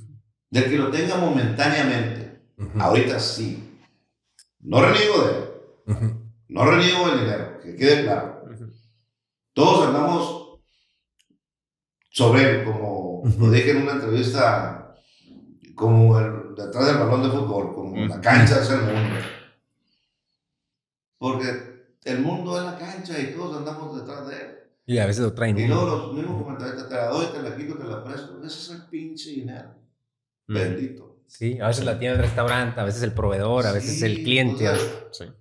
Así es, es una realidad. Súper bien. Es importante entenderlo de esa manera. Bueno, llegamos a una etapa ah, eh, nueva de nuestro programa donde le preguntamos al público, eh, previo a la entrevista, que si tenían algunas preguntas para usted y que nosotros le hiciéramos aquí directamente, pues ya dentro del programa. Entonces, bueno, vamos a compartir esas preguntas. Eh, nos hicieron bastantes, pero pues seleccionamos aquí algunas. Pero bueno, en- la primera es de Giovanni Estrada. Y él dice, ¿cuál consideras que fue tu mayor reto al emprender tu propio negocio? Yo creo que el reto es hacerlo sin miedo, Lanzarte. lanzarte, sin pensar. Si fracasas, regrésate y vuelve a intentar. Eso, yo, Daniel se llama muchacho. Eh, Giovanni. Giovanni, no dudes, no dudes en, en- en la edad que tengas, nunca es tarde para empezar, porque, porque tiene que ser así, no hay de otra manera. Nadie va a venir a empujarte y a decirte, cruza. No, tú tienes que cruzar. Excelente, qué buena, qué buena respuesta. Aquí viene una otra pregunta que hace otra persona que se llama Julio Borbón, que te pregunta una pregunta que es como doble. ¿Cómo defines el éxito? ¿Qué es la- y qué es la felicidad? No existe. nadie es feliz. La felicidad es momentánea. Y el éxito, hasta donde tú quieras. O sea, el éxito, tú puedes tener éxito sin tener nada. Entonces, y la felicidad, vive el momento. Eso es lo feliz. ¿Qué es? El comer. Lo que tú hagas. Vívelo, disfruta. Qué buena respuesta, porque siento que sí, todo el tiempo estamos buscando cómo ser feliz, ¿no? El- No existe la felicidad completa. No existe. Sí. Tú tienes, si tienes dinero, quieres poder. Tienes poder, quieres. Ah, espérate, güey, ¿a dónde quieres llegar? Sí. Sí, sí, es cierto. Y siento que muchas veces eso que dices de que cuando pase esto voy a ser feliz. ¿Cuándo? ¿Por qué no ahorita? Cuando tú no tienes dinero, se te antoja todo, cabrón. Si tienes dinero, ah, chinga su madre. Mira, yo tengo una anécdota y lo, digo aquí en el libro. Yo digo que el dinero es medio y traicionero, pero sin pelearme con él. Porque cuando traía dinero yo, en aquellos años empecé a ganar dinero mucho y vendí un chingo de camarones y no me cabía la lana en la bolsa. Y llegaban los vendedores que me, yo les compraba y les abonaba. ¿Por qué? Si no era tuyo, ya págalo, que fue la chingada. ¿Estamos de acuerdo? Sí, Sí. no tenía bien las cuentas ahí entonces. Entonces, un día, dije yo, ¿por qué? Pues. ¿por qué? Entonces, agarré el dinero, feria, yo tenía una alfombra y de allá echaba todo el dinero sin contarlo. Así nomás se amontonaba. A partir de ahí, ya no conté el dinero. El dinero te enferma, ¿sabes? Mm. Todo está aquí en la pinche cabeza. Entonces, tú quieres a, a contar dinero. Ah, ya tengo mil. Ya tengo dos mil. Y, y voy a llegar a diez mil. Es la misma pregunta que me haces ahorita. ¿Cuánto lo tenemos? Lo que diga Dios. Entonces, el dinero, ¿para qué lo cuentan? No lo cuentes. Pues- te enferma el hijo de la chingada. Sí. Pues qué bien le contestaron aquí la pregunta a Julio Borbón. Aquí tengo otra pregunta. Este es de Uriel Romo. Pregunta Uriel, ¿cómo logras hacer que tu negocio jale sin necesariamente estar tú ahí físicamente? buscando las gentes adecuadas y pagándoles bien. Pero son riesgos que te equivocas cuando la persona no tiene la capacidad o la marca tatuada y le va a nevar y no te cuida, Ujú. que me ha pasado. O sea, el seleccionar a esa persona Hay es que clave. seleccionar a la gente indicada. Y obviamente, vuelvo a lo mismo. Hay gente que es agradecida, hay gente que no lo es. Vu- Vuelvo lo mismo, es el mismo mundo. pues. Es el mismo mundo. Sí. Entonces, para llegar, este, yo le decía a mis hijos la otra vez, ven los negocios, cabrones. Ah, me contestó uno de ellos, me dijo, ¿a poco el chino le iba a todo? Tiene que estar en todas las tiendas. Hagan presencia de perdida. Entonces, yo me acuerdo cuando trabajaba en la cirúrgica. El dueño de la cirúrgica era un español. Y paraban la planta para hacer limpieza. Porque anunciaba la ida. Van el dueño. Y aterrizaba un pinche avión enfrente. Y ya se bajaba el señor y tenía que estar todo limpiecito. Dije yo, cuando yo tengo un negocio, nunca voy a anunciar que voy. Ujú. Para ver las cosas como son. Pues, Y ya, yo llego, llegó el patrón y que que- que- espérate, cabrón. Nada que yo de ex, cabrón. debería estar igual esto. Madre, soy iguales. Ujú. Entonces, y ya lo vas haciendo. Yo llego a los restaurantes y la gente me aprecia. Bueno, siento que me aprecia. Obviamente, hay unos que, que me miran con, como tú quieras. Hay de todo. Hay de todo. Ujú. Pero no les guardo rencor ni nada. O sea, pues vuelvo a lo mismo, pues. Soy humano. A lo mejor me hicieron una pregunta y me agarraron en ese pinche momento que es de chingue a su madre. No. Pero no, no estoy en contra de ellos. Al contrario, agradecido estoy con ellos porque ellos hacen el negocio para mí. Ujú. Excelente. Bueno, vamos a agregar una pregunta más. Dijimos que iban a ser tres, pero vamos, quisimos agregar una más. Dale, dale, dale. Eh, Fernando Pérez eh, pregunta, ¿cómo motivas a tus empleados para mantener la excelencia en el servicio al cliente? así.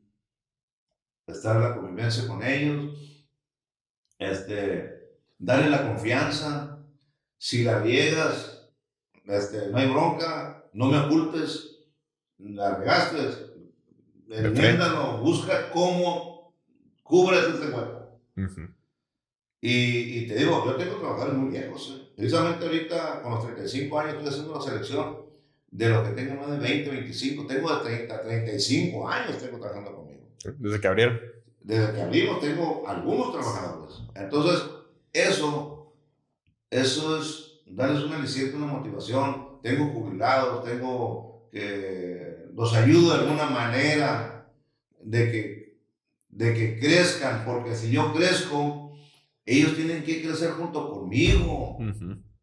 Ellos tienen que también tener su propio patrimonio. ¿Me explico? O sea, Totalmente. a ver, ¿y tus hijos cómo van? A ver, échamelo para acá, para Carlos. Y esto, yo te ayudo, Carlos. ¿Cómo va tu casa? Que se vea, que se vea el crecimiento de tu familia. Yo selecciono a los mismos trabajadores. Tengo gerentes que empezaron de barrenderos, tengo gerentes que empezaron de barra, tengo gerentes que empezaron de veladores, si tú quieres. O Ujú. sea, los mismos trabajadores, aquí está la oportunidad. Crezcan, cabrones. Ganen dinero. Misma empresa es de ustedes. Esa es la motivación que yo les doy a ellos. Busco involucrarlas a las esposas en que hagan postres para que estén entretenidas porque el gerente es muy absorbente, no tiene vida. No tiene vida el gerente, eso lo reconozco y se los hago ver. Entonces, ¿por qué? Porque están las 24 horas pegados al negocio. Entonces, de alguna manera tienen que buscar que la esposa, este, pues no esté chingando con ella, para que esté bellamente, ¿me, me explico? Sí. Busca, eh, haz, haz postres, pues, que te, que te recibe, que te, se vendió los postres, ahora, ¿cómo estuvo? Ujú. Ese tipo de detalles, involúcralo.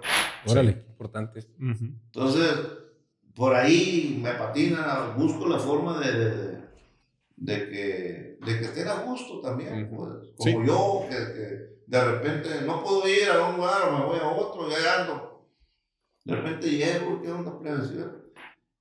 Bien, yo trato de portarme bien, cabrón, con ellos. Y qué interesante esa manera de tanto, y, y ese interés que es tanto de aquí en el negocio como para afuera, pues como con la esposa, como con los hijos. Porque sí, vida. pues todos somos unas personas que tenemos íntegro todo lo que hacemos y todo lo que vivimos.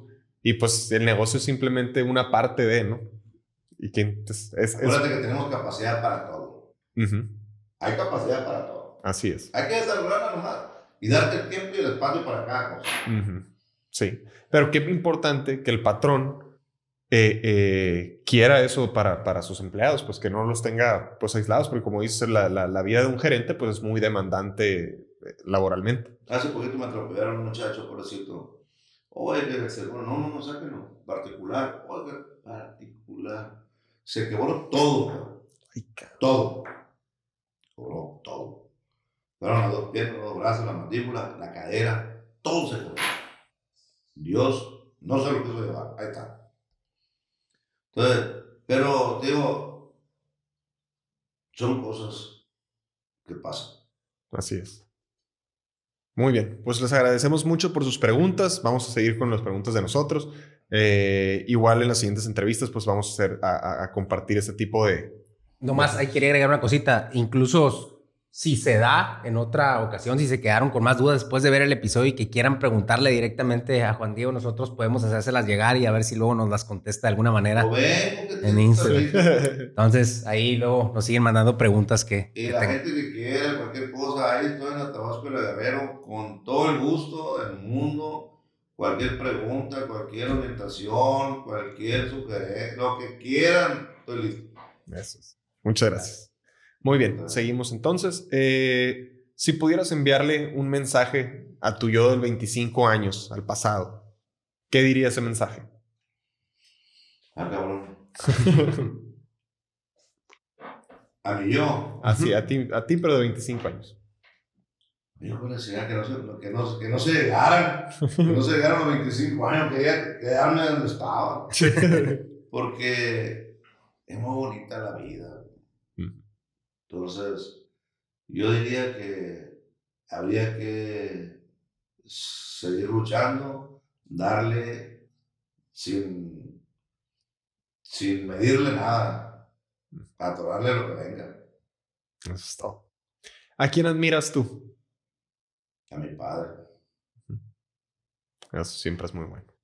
Excelente respuesta. Eh, aquí yo creo que ya llegamos a la, pues, a la última parte del programa, donde nosotros le hacemos una misma pregunta a todos nuestros invitados. ¿no? Esa pregunta dice así. Eh, para nosotros, del 1 al 10, son todas esas habilidades, aprendizaje, ganas, inteligencia, disciplina, todas esas características, ¿no? que si nosotros las ponemos todas, pues máximo nos sacamos un 10.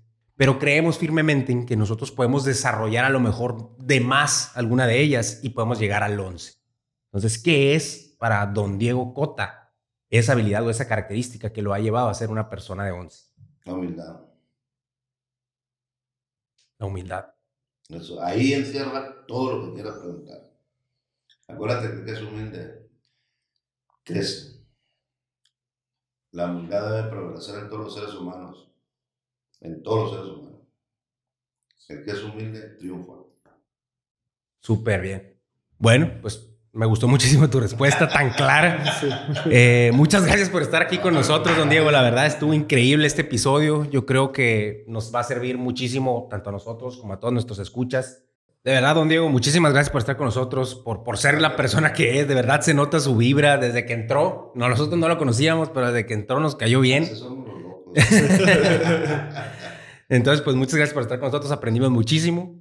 Totalmente. Eh, muy bien, pues eh, nomás eh, agregar, pues ya bien dijiste dónde puede el público contactarte, ahí en la Tabasco Guerrero. Así es la canción. Así es. estoy. Muy bien, pues los invitamos a seguir la trayectoria de los Arbelitos, seguir la trayectoria de Don Diego Cota y seguir también Enfoque 1111, seguirnos en nuestras redes sociales, suscríbanse al canal de YouTube, con eso nos ayudan muchísimo y a ver más capítulos de Enfoque 11. Sabes que antes, antes de cortar nada más, aquí nos trajeron de regalo unos poquitos libros de la trayectoria de don Diego Cota. Aquí está, pedaleando al éxito. Igual y nos aventamos ahí una buena iniciativa en Instagram para poderle regalar unos tres libros a las personas que se lo ganen No, con vamos alguna unos pregunta. 10 o 20 si ustedes no tengo ningún problema. Ah, bueno, pues vamos dando unos no 10. es un fin de lucro, lo que se trata es Compartir. de motivar a la adolescencia. Perfecto. Entonces vamos a hacer una iniciativa ahí, algunas preguntas o algo para que se lleven un premio, a ver quién se lo gana. Muy bien. Entonces, saludos. Ya estamos. Muchas gracias. Gracias. Nos vemos.